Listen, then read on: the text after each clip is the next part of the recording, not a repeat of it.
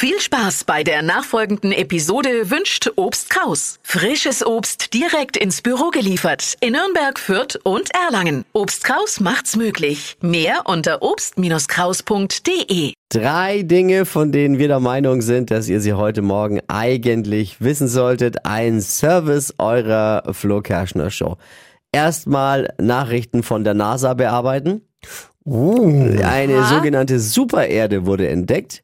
Die ist also nur 137 Lichtjahre von uns entfernt. Ach, das nur. ist jetzt für astronomische Verhältnisse nicht sehr viel. Okay. Es ist wie der Kontostand von Dieter Bohlen aus Sicht von Elon Musk. Ich hoffe nur eins, dass äh, diese Supererde, das ist ja, Supererde nennt die NASA erdähnliche Planeten, auf denen es wahrscheinlich äh, Leben möglich wäre. Ah ja, okay. Mhm. Hoffentlich ist da das Wetter besser als bei uns. Und die Stimmung?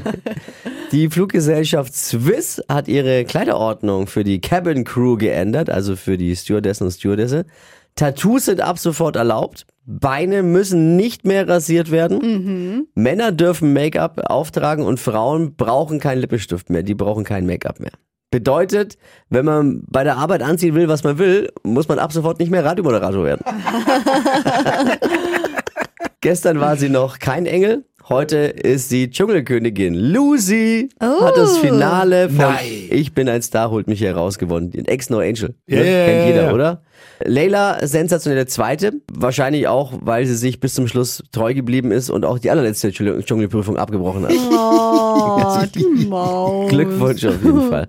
Das waren sie, die drei Dinge, von denen wir der Meinung sind, dass ihr sie heute Morgen eigentlich wissen solltet. Ein Service der Flo Kerschner Show, damit man mitreden kann. Und jetzt die Frage des Tages. Ready für einen Montag? Yes. Boarding completed.